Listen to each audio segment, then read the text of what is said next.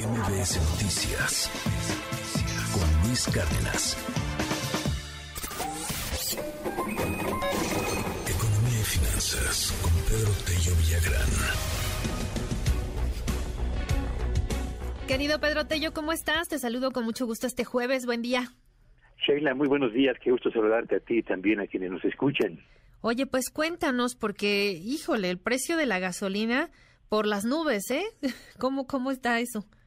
Sí, efectivamente. Pero antes de entrar al tema de la gasolina, deja nada más redondear un poco lo que nuestra compañera Citlali Sáenz acaba de reportar. Por favor, claro. A propósito de las reacciones del sector privado en torno a las modificaciones que ha planteado el presidente de la República y que pronto serán analizadas por los legisladores.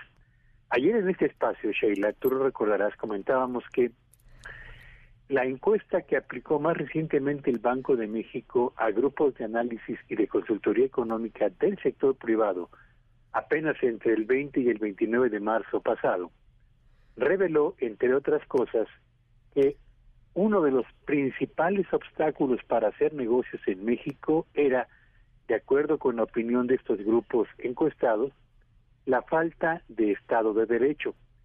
En el cuadro que se recupera de la encuesta del INEGI, este factor ocupa precisamente la segunda posición, solo detrás del crimen organizado y eh, adelante de la corrupción.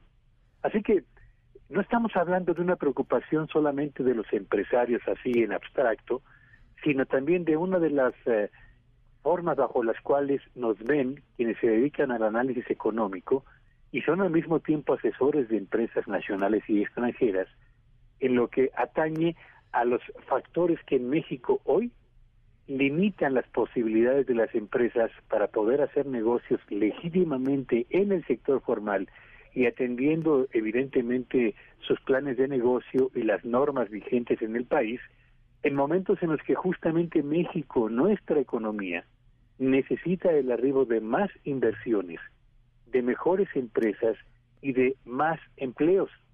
No podemos aspirar a un crecimiento de la actividad económica más robusto o más dinámico.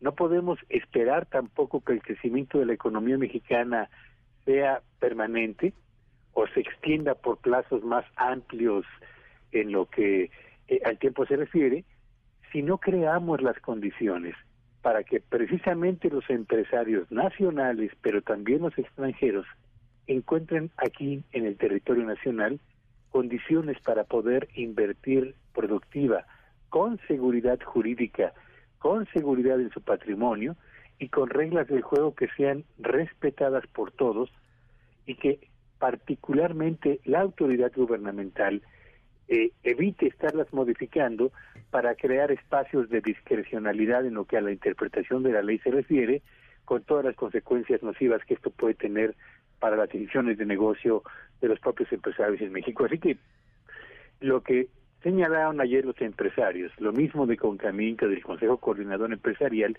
es precisamente eso, la preocupación legítima y muy razonable, por cierto, de quienes en México invierten para generar empleos, para fortalecer al sector formal de la economía, pero se encuentran al mismo tiempo con un ambiente que en materia jurídica le genera más dudas que certezas a propósito de las condiciones bajo las cuales tendrían que relacionarse con un gobierno que quiere establecer una ley para aumentar las causales, para eh, rescindir eh, contratos eh, previamente y además para limitar el monto de las indemnizaciones.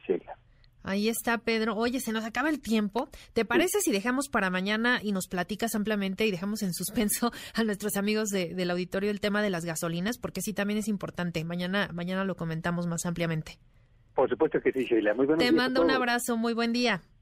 Hasta luego. MBS Noticias con Luis Cárdenas.